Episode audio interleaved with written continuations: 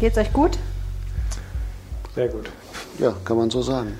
Wir könnten kein- einen Kanon singen. Dann Wir fragen, einen Kanon singen. Genau. Der beste Vorschlag ever. Welchen denn? Äh, ich kenne nur einen. viel Welchen Glück und denn? viel Segen auf all deinen Wegen. Ach stimmt, ich kenne zwei. Ja. Ich dachte jetzt, äh, äh, heute ist ein Fest bei den Fröschen am See. Gibt es keinen zu Weihnachten? Wir Passt haben zur. Klimadebatte. Den kenne ich nicht. Sing mal vor. Ich habe kein A dabei. Ich brauche eine Stimmgabel. Wie wird so viel gelogen wie in dem Vorspann dieses Podcasts. Wie, sind wir schon äh, in der Aufzeichnungsphase? Ja, natürlich. Lass uns nochmal von vorne anfangen. Rheinische Post. Ländersache. Der Podcast aus dem NRW-Landtag. Herzlich willkommen zur Ländersache, der Jahresrückblicksfolge 2019. Wir reden heute über die wichtigsten, spannendsten, interessantesten und vielleicht auch lustigsten Momente der Landespolitik in Nordrhein-Westfalen in den vergangenen zwölf Monaten. Und wir haben uns zwei tolle, sehr kompetente Gäste eingeladen. Stellt euch doch mal bitte kurz vor. Mein Name ist Tobias Blasius, ich bin Korrespondent der Funke Mediengruppe in Düsseldorf. Und ich bin Hilmar Riemenschneider, Korrespondent der Westfälischen Nachrichten im Münster und Münsterland hier in Düsseldorf. Mein Name ist Helene Pawlitzki und Thomas Reisner ist auch hier. Wir sind beide von der Rheinischen Post. Thomas, erzähl doch mal bitte, warum du diese beiden Kollegen eingeladen hast. Ja, wir haben uns ja überlegt, wie wir zum Jahresausklang nochmal ein ungewöhnliches Podcast-Format ausprobieren können. Und äh, ehrlich gesagt hattest du ja die Idee, liebe Helene, einfach mal Gäste einzuladen von anderen Zeitungen, damit nicht immer nur die gleichen Köpfe immer dasselbe erzählen. Und deswegen haben wir uns mal umgehört in der Landespressekonferenz. Das ist der Zusammenschluss der landespolitischen Korrespondenten hier im Düsseldorfer Landtag. Und Hilmar und Tobias waren so freundlich, ein bisschen Zeit für uns zu haben heute. Jetzt hast du immer noch nicht verraten, warum ausgerechnet Hilmar und Tobias. Du hattest doch bestimmt einen Hintergedanken. Ach, ehrlich gesagt, die Landespressekonferenz wimmelt von kompetenten Kollegen und Hilmar und Hilmar und Tobias saßen gestern in der Zuschauertribüne des Landtages zufälligerweise rechts und links vor mir, sodass das buchstäblich naheliegend war, diese beiden Kollegen anzusprechen. Publizistischer Beifang. Das war ja ein spannendes Jahr. Ähm, wir können ja jetzt mal ganz demokratisch überlegen, was jetzt eigentlich die Themen des Jahres waren, die das äh, Land politisch bewegt haben. Da gibt es ja einige. Ähm, was steht denn so auf deiner Liste, Hilmar? Ähm, es gibt eigentlich zwei Themen, die, die mich sehr, sehr stark die ganze Zeit auch beschäftigt haben. Das eine ist, äh, ähm, glaube ich, das, was auch viele Menschen beschäftigt hat und erschrocken hat, der Missbrauchsfall in Lüchte äh, mit all den äh, Fehlern, die nachher im Bereich der Jugendämter gefunden worden sind, der Ermittlungspannen, die es bei der Polizei gegeben hat, äh, bis hin zu dem, wie, äh, wie man nachher gemerkt hat, wie äh, Innenminister Reul, ähm, der eigentlich sehr stark unter Druck war, äh, dieses Thema nachher dann auch äh, für sich versucht hat, nochmal zu einem politisch starken Thema zu machen, dem er auch gesagt hat, das wird jetzt mein äh, großes, äh, bestimmendes Thema für die restliche Legislaturperiode.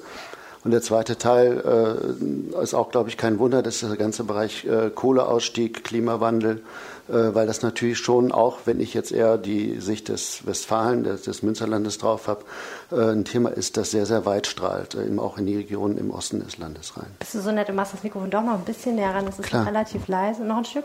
Noch ein Stück. Man muss ein bisschen aufpassen, dass es nicht zu sehr ploppt dann, Ja. aber ich glaube, das ist besser, dann ist es ausgewogener. Weil ich hinterher nicht mehr einzelne Leute so gut korrigieren kann, weil wir das nicht auf mehreren Spuren haben, sondern nur auf einer. Tobias, wie sieht es bei dir aus? Also die beiden genannten Themen waren sicherlich äh, die großen. Also Lüchte würde ich auch so äh, einschätzen. Ähm, natürlich jetzt auch mit dem äh, Missbrauchsskandal in Bergisch Gladbach, der schließt sich ja in dem Themenfeld an. Die Klimadebatte, die Klimademonstrationen, äh, der Kohleausstieg, klar. Und natürlich war 2019 auch geprägt ähm, davon, dass äh, wir alle die großen Halbzeitbilanzen dieser Landesregierung gezogen haben. Ähm, zweieinhalb Jahre die Regierung Laschet, was haben die geschafft, was hatten die versprochen, das war sicherlich auch noch ein großes Thema. Thomas, du müsstest jetzt eigentlich vehement widersprechen, wie du es hier immer zu tun pflegst. Würde ich normalerweise gerne tun, kann ich in diesem Fall aber nicht. Ich bin da auch bei euch. Also diese Themen Hambacher Forst, Klimadebatte einerseits und äh, dieser schreckliche Missbrauchsfall von Lüchter andererseits waren die dominierenden Themen. Und signifikanterweise äh, sind das beides unplanmäßige Themen gewesen.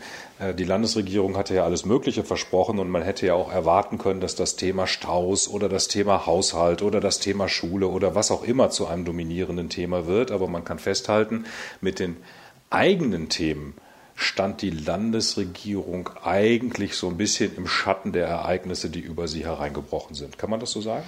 Ja, kann man, kann man glaube ich schon so sagen. Natürlich haben wir in den Halbzeitbilanzen alle ähm, nochmal nachvollzogen, was ist passiert in den Kernfeldern der Landespolitik, also Schulpolitik, die Abschaffung äh, des äh, Turbo-Abiturs, die Frage des Unterrichtsausfalls der äh, Lehrerversorgung.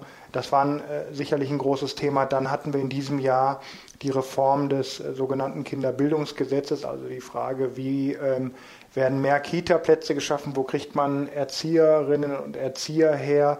Äh, das war, waren auch noch Themen. Also es sind schon auch die, die Agenda-Themen dieser Landesregierung, aber ich würde dir recht geben, es hagelten äh, natürlich äh, Ereignisse rein, äh, die die Agenda bestimmten. Und man darf nicht vergessen, Dadurch, dass wir auch im Bund diese labile Situation haben, haben wir uns natürlich als Journalisten auch ganz stark mit der Frage beschäftigt, was passiert eigentlich mit Armin Laschet? Ist der ähm, auf halbem Weg schon ins äh, Kanzleramt? Will der überhaupt? Also das ist auch ein äh, Thema gewesen, das eigentlich immer mitgeschwungen hat in diesem Jahr.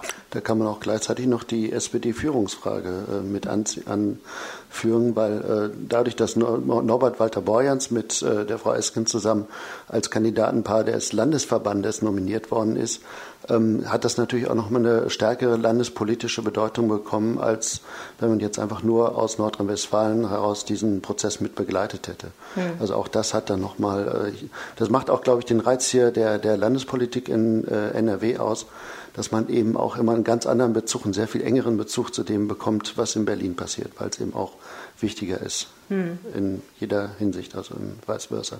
Ein Stück weit ist das natürlich auch normal, ne, dass äußere Einflüsse in das Land schwappen und äh, Themen auf die so eine Landesregierung zukommen, mit der sie nicht gerechnet hat, sonst wäre es ja auch nicht so lustig. Das macht ja den halben Spaß aus. Ähm, ein Thema, was ich noch ganz spannend fand, ist eigentlich auch das Polizeigesetz gewesen, was ja auch viel nochmal in 2019 bewegt hat. Und ich fand auch die Schulpolitik, da ist ja auch noch vieles, äh, was noch nicht so richtig geklärt ist, oder? Die Schulpolitik, glaube ich, ist der, ein schönes Beispiel dafür, ähm, dass man jetzt so in eine Ebene der Mühen kommt. Man ist ja, das äh, Sprichwort heißt eigentlich umgekehrt. Ähm, aber jetzt ist eigentlich so, so der Fall eingetreten. Man hat ganz viele äh, plakative Themen abgearbeitet. Und in der Schulpolitik kommt auch sicherlich noch die Inklusion dazu. Ähm, aber das ist genau ein Feld, wo man dann auch als Beobachter sehr schnell sieht, wie schwer es dann ist, das tatsächlich dann äh, auch mal anders zu machen als die Vorgängerregierung und nicht gleich wieder in dieselbe Falle äh, zu laufen, dass nämlich Geld nicht äh, nicht genügend Geld da ist, um Personal zu, äh, äh, zu bezahlen oder auch um äh, irgendwelche Investitionen zu schaffen.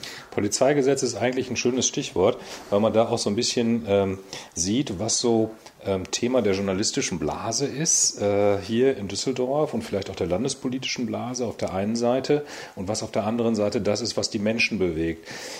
Ich glaube, für die meisten Zuhörer von Interesse und Zeitungsleser von Interesse ist immer das, was sie gerade zufällig am meisten stört. Wir hatten in den letzten Jahren große Probleme mit Einbruchswellen in Nordrhein-Westfalen. Die Kriminalitätsrate war sehr hoch. Die Kölner Silvesternacht vor einigen Jahren, wo es zu diesen massenhaften Übergriffen kam, war ein großer Aufreger und eine plakative Situation für das Thema innere Sicherheit. Entsprechend war in der vergangenen Legislaturperiode das Thema wirklich relevant und hat die Leute bewegt. Inzwischen sind die Kriminalitätsraten stark rückläufig, aus welchen Gründen auch immer. Herr Reul, der Innenminister, nimmt für sich in Anspruch, weil er so eine gute Polizeiarbeit macht, aber das ist sicherlich nicht der einzige Grund. Damit sinkt auch die Relevanz dieses Themas. Und das Polizeigesetz, Helene, wo du absolut recht hast, was eine sehr weitreichende Entscheidung war, die auch äh, noch lange nachwirken wird, ähm, ist zwar ein landespolitisch relevantes Thema gewesen, aber ich glaube, nach außen in der Wahrnehmung war es dann nicht mehr so wichtig wie die anderen Themen, über die gerade schon angeklungen sind. Mhm. Ja, wobei, ähm, das will ich ein bisschen anders sehen. Klar, wir haben abnehmende äh, Zahlen bei den Einbrüchen, was äh, einmal natürlich äh, da vielleicht damit zusammenhängt, wie sich auch die Polizei in NRW aufstellt beim Thema Einbruch aber hängt natürlich auch mit externen Faktoren zusammen, zum Beispiel, dass äh, die Balkanroute geschlossen ja. äh, wurde und dass es für reisende Banden jetzt sehr viel schwerer geworden ist, äh, organisiert Einbrüche zu begehen in Nordrhein-Westfalen. Aber ich glaube, dass trotzdem die Themen des Polizeigesetzes für die Leute schon ähm, wichtig äh, bleiben. Also diese, wir hatten ja da diese Fragen, wie lange kann so ein Unterbindungsgewahrsam ähm, ausgesprochen werden, also sprich eine präventive Haft, wenn die Polizei äh, Hinweise darauf hat, äh, dass jemand eine Straftat begeht und ein Richter sagt, äh, diesen oder jenen äh, schließen wir da mal für eine gewisse Zeit äh, weg. Ähm, das ist ein Thema, das irgendwie schon auch ähm, die Leute interessiert. Und bei dem Polizeigesetz war ja interessant, dass ähm, das hier total kontrovers diskutiert wurde und am Ende äh, wurde ja mit Zustimmung der SPD-Opposition eine Kompromissvariante durch den Landtag gebracht. Und das passiert ja nicht so, ähm, nicht so häufig bei so einem großen Thema. Nur ich würde dem Eindruck widersprechen, dass das so, so ein bisschen weggeschlappert ist und nur so in, in Fußnoten der Landespolitik stattfand. Also ich glaube schon, dass das für die Leute nach wie vor ein Kernbereich äh, ist. Ein Thema, was ja heute am 18. Dezember nochmal äh, diskutiert wird, äh, ist das Thema Straßenbaubeiträge. Auch ein Thema, was unheimlich viel Diskussion hervorgerufen hat. Kommt das jetzt langsam endlich mal zum Ende und ist gegessen, die Sache? Ähm, ja, bei den Straßenbaubeiträgen gab es ja eine ähm, große Welle der Aufregung, auch so ein bisschen angetrieben vom Bund der Steuerzahler, der fast eine halbe Million Unterschriften gegen diese unbeliebte Gebühr gesammelt hat, wobei man ehrlicherweise sagen muss, unbeliebt ist die Gebühr vor allen Dingen bei denen, die sie bezahlen müssen, nämlich den Anliegern von kommunalen Straßen, in die investiert wird. Die müssen hohe, teilweise auch sehr hohe Beträge bezahlen, um das zu finanzieren. Und der Bund der Steuerzahler hat eben halt dagegen mobil gemacht und SPD und Grüne sind aus meiner Sicht so ein bisschen auf diesen Zug aufgesprungen. Ähm, und äh, nun kam es eben halt äh, gestern zu einer Verabschiedung eines äh, Gesetzes, was im Ergebnis heißt, dass die Straßenbaubeiträge äh, die Belastung für die Anlieger halbiert wird und das Land tut die andere Hälfte dazu und es gibt noch ein paar weitere Entlastungen. Du fragtest, ob das noch weiter Thema sein wird. Die Opposition hat noch eine juristische Öse gefunden, um das Ganze möglicherweise doch noch auszuhebeln. Und zwar ähm, da wird es aber jetzt kompliziert. Äh, möglicherweise sind die Folgekosten der neuen Regelung für die Kommunen nicht ausreichend berücksichtigt worden, sodass die Kommunen jetzt möglicherweise eine theoretische Möglichkeit haben, dieses neue Gesetz zu beklagen. Ob sie das wirklich tun, ist aber noch offen. Ich weiß nicht, wie ihr es seht, liebe Kolleginnen und Kollegen. Ich würde sagen, im weitesten Sinne ist das Thema jetzt erstmal abgefrühstückt. Ich glaube, da passiert nicht mehr viel. Wie seht ihr es? Ich würde das auch so sehen. Also ob das jetzt ein verfassungswidriger, äh, ein widrig, verfassungswidriges Gesetz ist oder nicht, das ist schon so im, im Detailbereich und, und da reden wir über Verwaltungshandeln. Äh, ähm, es ist ein Bereich, der nicht klar greifbar ist. Ähm, äh, man muss dazu sagen, es gibt eine Grenze in der Verfassung, wenn die Kosten äh, eines Gesetzes für die Kommunen äh, in, in Summe viereinhalb Millionen überschreiten dann muss das Land äh, eine Kostenfolgeabschätzung äh, nochmal genau machen, also genau berechnen, was löse ich eigentlich jetzt für Kosten in den Kommunen aus, für Bürokratie, für alles Mögliche. Und dann äh, muss das Land die auch erstatten. Das ist der Streitfall, um den jetzt geht. Und das ist natürlich jetzt ein Punkt, was kostet nachher so, so die Ausführung, wenn ich Bürgerversammlungen mache, Anliegerversammlungen und so weiter. Ähm, das wird der Streitfall sein. Ich glaube aber, dass das, wenn wir schon vorhin über Blase gesprochen haben, das auf jeden Fall ein Thema ist, das äh, vielleicht nicht direkt so die Anlieger äh, ähm, erreicht oder die Bürger der erreicht. Das, jetzt. Ja, weil für, für die Anlieger, glaube ich, liegt jetzt vielleicht erstmal viel näher äh, der Aspekt, dass sie erstmal die Hälfte der Gebühren äh, erstattet bekommen oder erlassen bekommen. Äh, und das ist dann vielleicht die Frage von dem Spatz in der Hand und der Taube auf dem Dach. Aber da, also Gesetzestechnik, glaube ich auch, die du beschrieben hast, das interessiert wahrscheinlich keinen. Hm. Aber ich glaube, dass das weiterhin ein Mobilisierungsthema bleibt, die Straßenausbaubeiträge. Ich kann mir nicht vorstellen, dass die Leute sich damit zufrieden geben, dass die Landesregierung jetzt sagt, wir halbieren die. Ist ja, kann man ja unterm Strich sagen. Also 50 Prozent der Kosten werden jetzt künftig nicht mehr auf die äh, Hausbesitzer zukommen. Ähm, sondern ich glaube, dass ähm, dieser Unwillen zu akzeptieren, dass überhaupt ein Grundstückseigentümer an den kommunalen Kosten beteiligt wird, der ist so groß, dass diese Lösung, die jetzt gestern beschlossen wurde, äh, an, diesem, an diesem Unmut nichts ändern wird. Wir müssen uns ja nochmal vergegenwärtigen, dieses Thema Straßenausbaubeiträge spielte ja im letzten Landtagswahlkampf keine Rolle, spielte bei den äh, Koalitionsverhandlungen zwischen CDU und FDP keine Rolle in Düsseldorf, steht nicht im Koalitionsvertrag meines Wissens, ähm, ist aber entstanden aus lokaler Unzufriedenheit, ist eine groß geworden ähm, als, als Volksinitiative, die größte in der Geschichte des Landes. Und ich glaube nicht, dass sich die Leute damit befriedigen äh, lassen, äh, dass äh, sie jetzt die, die, Hälfte nur noch der Kosten zahlen. Ähm, das wird ein Thema bleiben. Und ich halte es auch nicht für richtig, dass die Landesregierung das nicht komplett abgeräumt hat. Ich halte es für politisch nicht, äh, nicht für klug, zu sagen, wir nehmen jetzt nur 65 Millionen Euro in die Hand, um das zu halbieren. Ich hätte es, wie andere Bundesländer es auch gemacht haben, komplett abgeschafft. Das Thema ähm, kann man nicht gewinnen, glaube ich, als Landes. Wobei die zuständige Ministerin, ich glaube, Ina Scharrenbach war das, ja. gesagt hat, können wir nicht, ist, wir können es nicht bezahlen. Ist das kein Argument? Ja, bei einem 80 Milliarden Landeshaushalt, wofür alles und jedes Geld da ist, ähm, glaube ich, dass man äh, auch 120 Millionen äh, Euro gehabt hätte. Dahinter ste äh, steht ja eher die Systemfrage. Der, der Thomas äh, Reisner ähm, hat, sieht es, glaube ich, anders, hat es auch äh, bisher in der Rheinischen Post das anders komment kommentiert. ich an Gespräche. Äh, ne, ich warte die ganze Zeit, dass Tobias eine Pause macht genau, und ich. Kann reingrätschen. genau, deswegen sage ich, mein, mein Kernargument ist einfach, ähm, mir leuchtet nicht ein, warum eine öffentliche Infrastruktur demjenigen, dessen Grundstück an diese öffentliche Infrastruktur grenzt, ähm, einen Vorteil, wirtschaftlichen Vorteil äh, verschafft, dass er dafür mit aufkommen soll. Ähm, wenn ich neben einer Schule wohne, muss ich auch nicht für die Schule mitbezahlen, ähm, obwohl ich vielleicht drei Kinder da auf dieser Schule habe. Also diese Logik erschließt sich mir nicht und wenn es so viele Bundesländer gibt, die diese Straßenausbaubeiträge abgeschafft haben, verstehe ich nicht, warum sich äh, die Landesregierung an dieser Stelle verkämpft. Die können da nach meiner Einschätzung nichts gewinnen. Damit hat er doch zumindest recht. Mit dem letzten Punkt. Tobias hat mit fast allem fast immer recht. Äh, ähm, äh, aber das heißt ja nicht, dass es äh, nicht trotzdem abweichende Meinungen geben kann, die sich auch gut begründen lassen. Ich äh, bin in der Tat der Meinung, also anderer Meinung als du, Tobias. Ich glaube schon, dass die Straßenbaubeiträge äh, eine Berechtigung haben. Und es ist ja auch nicht so, als wenn Nordrhein-Westfalen das einzige Bundesland in Deutschland wäre, das solche Beiträge erhebt. Ich glaube, es ist sogar der Normalfall. Es ist eher ungewöhnlich, dass Bundesländer wie zum Beispiel ich glaube Schleswig-Holstein war es, äh, die Straßenbaubeiträge komplett abschaffen. Denn es gibt gute Gründe für diese Gebühr. Das ist ein unpopulärer Standpunkt, ich weiß, aber ich freue mich, ihn trotzdem mal sagen zu dürfen.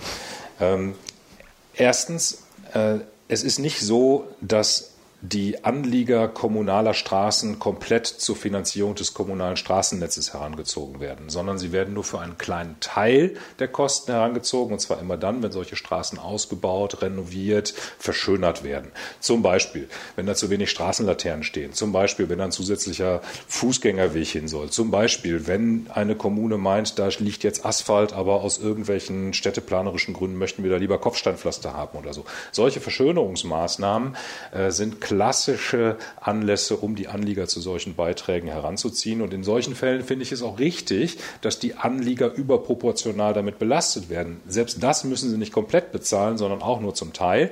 Aber das finde ich dann auch richtig, weil nämlich niemand mehr von der unmittelbaren Verschönerung des Umfeldes äh, profitiert als die Leute, die genau da wohnen.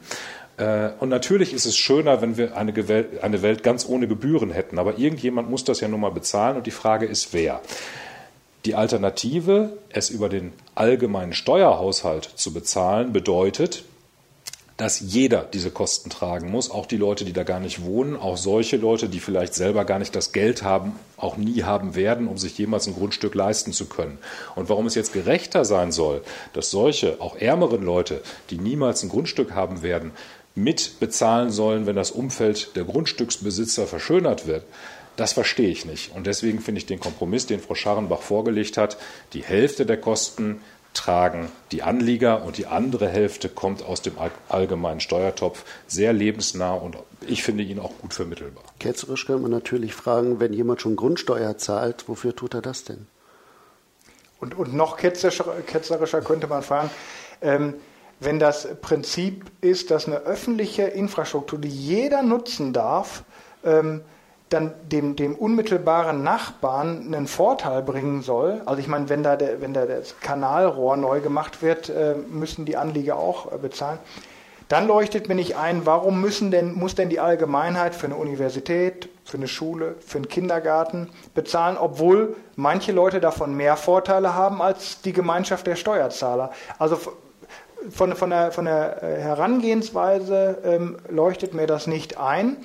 Aber unabhängig davon, man, man, kann, man kann das wahrscheinlich auch anders argumentieren, aber unabhängig davon verstehe ich es politisch nicht. Es geht um eine vergleichsweise, ich meine, das hört sich immer, äh, bei, beim 80 Milliarden Landeshaushalt ist die Summe, über die wir reden, nicht so riesig. Da äh, bläst die Landesregierung Geld für ganz anderes raus, nämlich für ein beitragsfreies Kita-Jahr, von dem vor allen Dingen Besserverdienende profitieren. Ähm, da wundere ich mich, dass die sich an der Stelle verkämpfen. Sie können da nichts gewinnen. Der Steuerzahlerbund hat 450.000 Unterschriften, glaube ich, gegen diese Straßenausbaubeiträge gesammelt. Und mir fehlt die Fantasie, mir vorzustellen, wie in den nächsten zweieinhalb Jahren aus diesem Verliererthema für die Landesregierung ein Gewinnerthema werden soll. Da bin ich bei dir und ich glaube auch bei dir, Hilmar. Also, dass das jetzt ähm, für die Landesregierung nichts ist, wo sie Sympathien mitgewinnt, das glaube ich auch. Ähm, und ich finde auch die Argumentation, wir haben dafür kein Geld, die ist auch ein bisschen schwach, die hast du ja gerade richtigerweise auseinandergenommen. Man muss das schon mit einer bestimmten Haltung begründen und mit einer ortungspolitischen äh, Position und nicht mit solchen äh, vorgeschobenen Argumenten. Aber trotzdem finde ich es in der Sache richtig bemerkenswert, finde ich in diesem Zusammenhang auch, wie sich die Lager verschoben haben. Der Bund der Steuerzahler macht sich zum Vorreiter einer Initiative zu Lasten des allgemeinen Steuertopfes. Der Bund der Steuerzahler fordert, dass der Steuertopf belastet wird. Ungewöhnliche Situation. Bund der Steuerzahler hat sehr viele Freiberufler unter seinen Mitgliedern, sehr viele Mittelständler, gilt im Allgemeinen als FDP-nah. Die Grünen loben den Bund der Steuerzahler für diese Position und die FDP verkloppt den Bund der Steuerzahler für diese Position. Das ist schon eine etwas ungewöhnliche Konstellation. Glaub, da sieht man, dass das gehofft, ordnungspolitisch ziemlich durcheinander geht. Ich hatte sehr Thema. gehofft, dass wir unter das Thema Straßenbaubeiträge einen Haken machen können für 2019, aber ich fürchte, das ist nicht der Fall. Das wird ein Wiedergänger. Leider nicht. Genau. Äh, ihr als Korrespondenten habt ja wahrscheinlich ab und zu mal die Situation, dass ihr in eurer Redaktion eine Geschichte anbietet, die dort nicht auf die gleiche Gegenliebe stößt, die ihr so für sie empfindet. Was sind aus eurer Sicht die meist unterschätzten Themen 2019 gewesen, was Landespolitik Haushalt. das war schnell. Warum?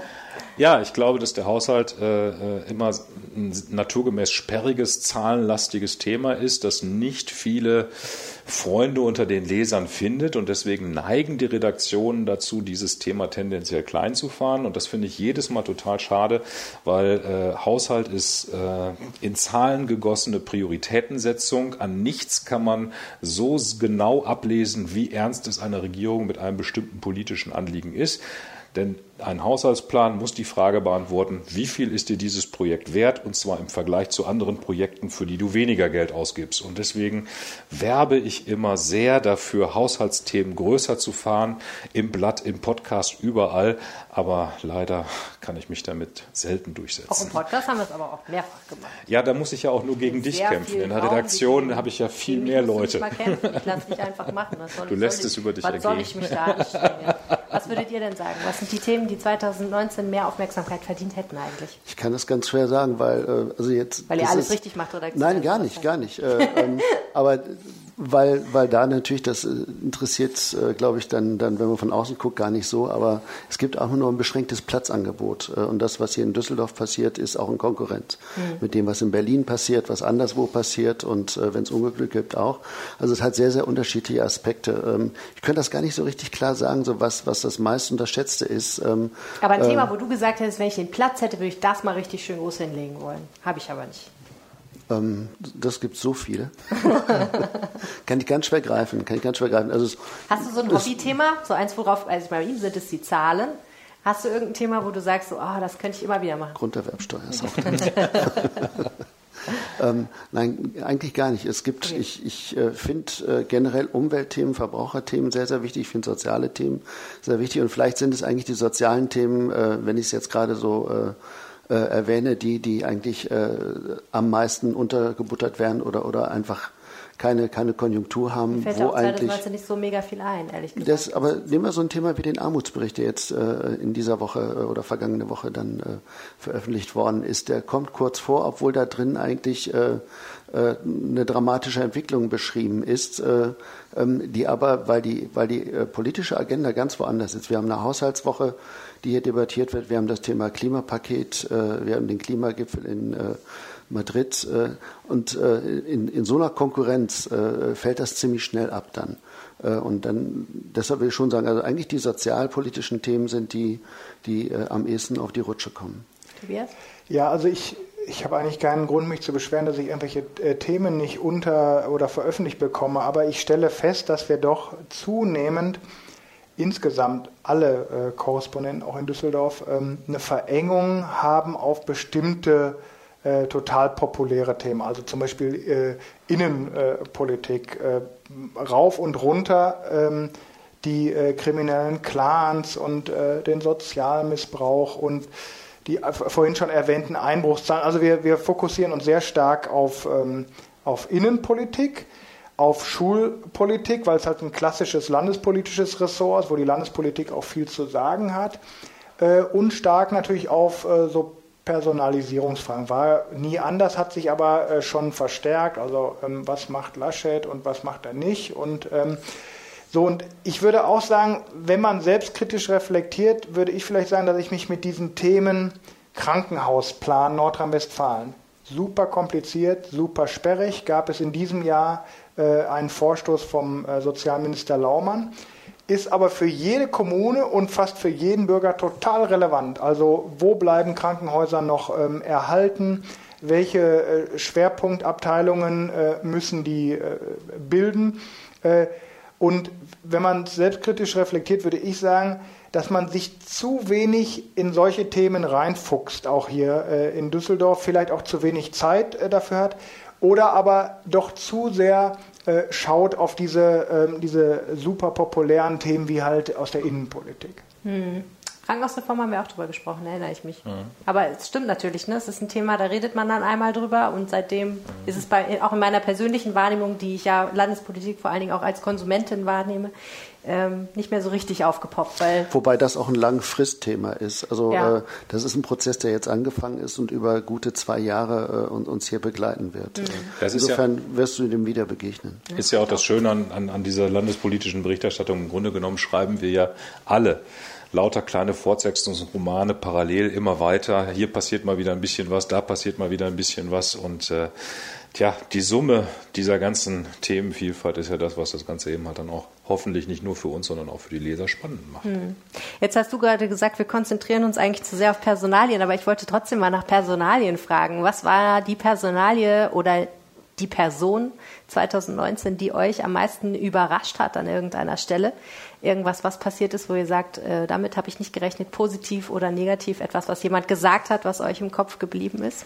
Also bei mir ist es so, dass äh, ich immer wieder einen Aha-Effekt äh, mit diesem Innenminister äh, habe. Herr Reul. Äh, Herbert Reul ähm, ist äh, von seinem Naturell her ja so ein leutseliger Rheinländer, der auch gerne mal einen Spruch raushaut, der auch schon mal ähm, unscharf formuliert, der sich auch schon mal vergaloppiert, der so aus dem Bauch heraus Politik macht. Und meine Prognose war, als der hier in Düsseldorf anfing, das kann in einem Ressort wie dem Innenministerium als Verfassungsminister nicht lange gut gehen.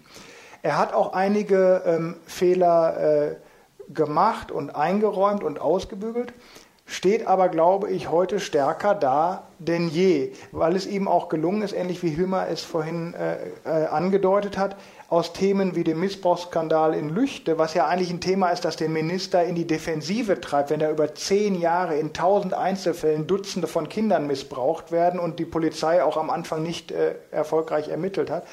Aber er hat es geschafft, das zu seinem Thema zu machen und jetzt der oberste Bekämpfer des äh, Kindesmissbrauchs in äh, NRW ist oder zumindest so wahrgenommen wird. Und er hat auch einige organisatorische Schritte äh, bei Polizei und Landeskriminalamt unternommen, äh, um halt das Thema voranzutreiben. Und das hat mich am meisten überrascht, wie, wie man das schaffen kann, aus ähm, einer Defensive heraus, mit einem Naturell, das eher schwierig ist für so ein Ressort, in die Offensive mhm. zu kommen und zum Treiber von Themen zu werden. Wir hatten ihn auch hier im Podcast. Ich fand auch, dass er sehr souverän aufgetreten ist. Ich muss aber sagen, im Endeffekt hat er mich mit seinen Argumentationen nur sehr zum Teil überzeugt. Also wir haben sehr viel geredet über die Begründung, den Hambacher Forst dann zu räumen und so, wie man das politisch begründet hat und ob das so richtig ist und ob das so funktioniert. Aber muss sich jeder selber ein Bild äh, machen. Wie war es bei dir, Personalien? Personalien finde ich auch immer schwer. Ich habe ich hab viele äh, Begegnungen, wo ich denke, mhm. äh, das war jetzt überraschend. Ähm, ich würde es deshalb eher mal festmachen, und es gibt eigentlich viele, über die man reden könnte. Ähm, ein Thema, das sich aber an zwei Personen festgemacht hat. Äh, das eine ist der Ministerpräsident Armin Laschet und die Umweltministerin äh, Ursula Hein-Esser, die nämlich in dieser ganzen Klimadebatte plötzlich das Argument aufgebracht haben, äh, wenn wir über CO2-Abgaben reden, dann müssen wir auch über einen CO2-Bonus reden, der nämlich im Wald passiert. Was diese ganze Diskussion über das Thema Klima, auch die Diskussion über den Wald, wir alle haben so die Schäden im Wald wahrgenommen, aber die Dimension auch nicht so richtig erfasst.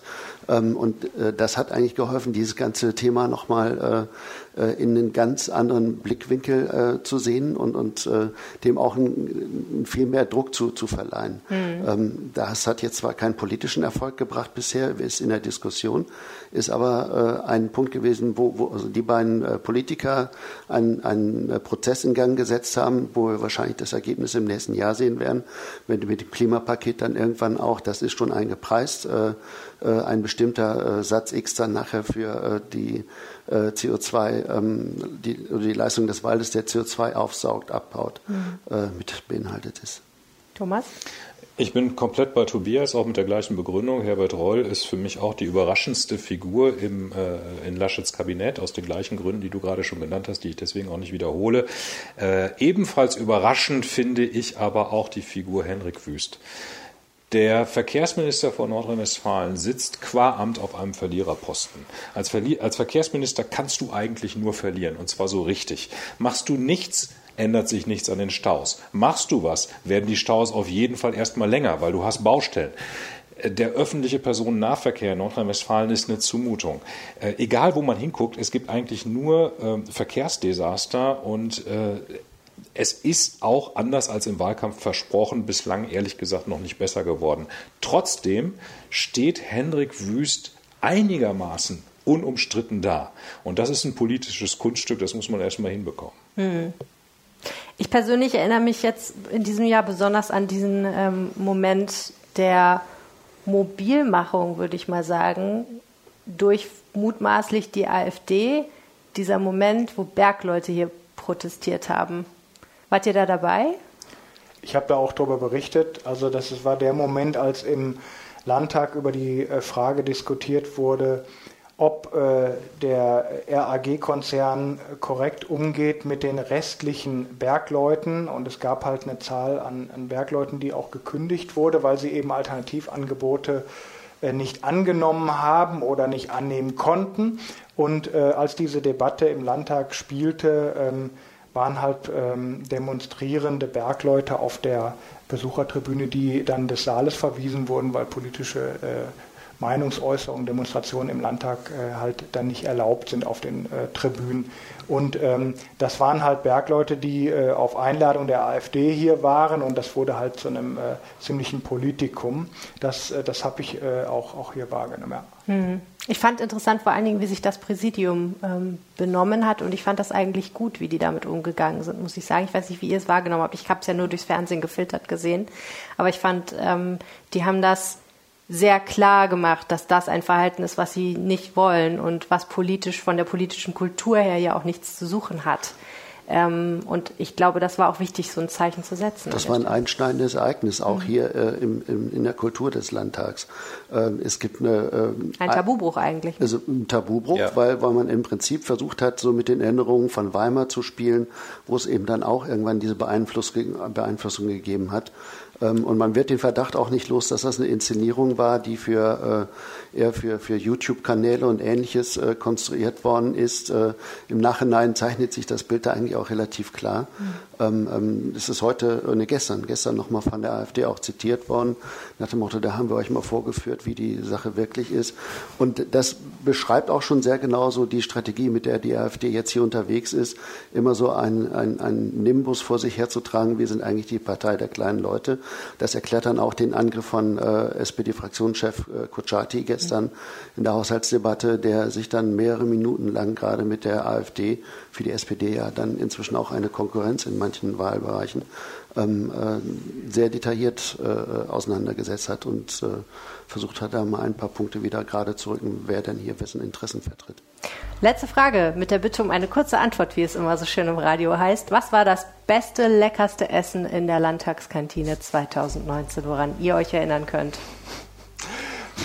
da, da habe ich, äh, hab ich, gar nichts, hab ich gar nichts im Kopf, aber die Klassiker sind da eigentlich äh, immer sehr gut genießbar. Du isst gerne Eintöpfe. genau.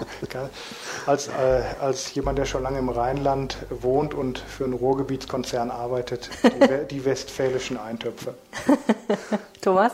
Ich finde die Fischgerichte immer erstaunlich gut. Das ist ja nicht so leicht, Fisch in großer Stückzahl äh, für viele Leute auf den Punkt hinzubekommen. Und wie die das machen, weiß ich nicht, aber es klappt. Manchmal esse ich ganz gerne, also freue ich mich, wenn es das gibt, äh, vegetarische Gerichte mit äh, asiatischen oder, oder arabischen Einschlägen. Äh, wenn die das machen, gelingt es denen sehr gut. Okay. Das war die Ländersache für das Jahr 2019. Vielen herzlichen Dank fürs Zuhören. Vielen herzlichen Dank an euch fürs Mitmachen. Wenn ihr uns was sagen wollt, könnt ihr uns eine Mail schreiben an ländersache.rheinische-post.de und ihr findet uns auch auf Twitter. Äh, Thomas? Ed Thomas Reisener. Er kann es noch. Ed Fischkopf 62. Okay, das kann man sich gut merken. Und Tobias muss man auf dem herkömmlichen Wege eine E-Mail schreiben. Alles klar. Und ich bin Helene Pawlitzki. Macht's gut und äh, wir hören uns 2020 wieder. Oder ihr schickt uns das und wir leiten das weiter. Auch gut. Ciao. Mehr bei uns im Netz www.rp-online.de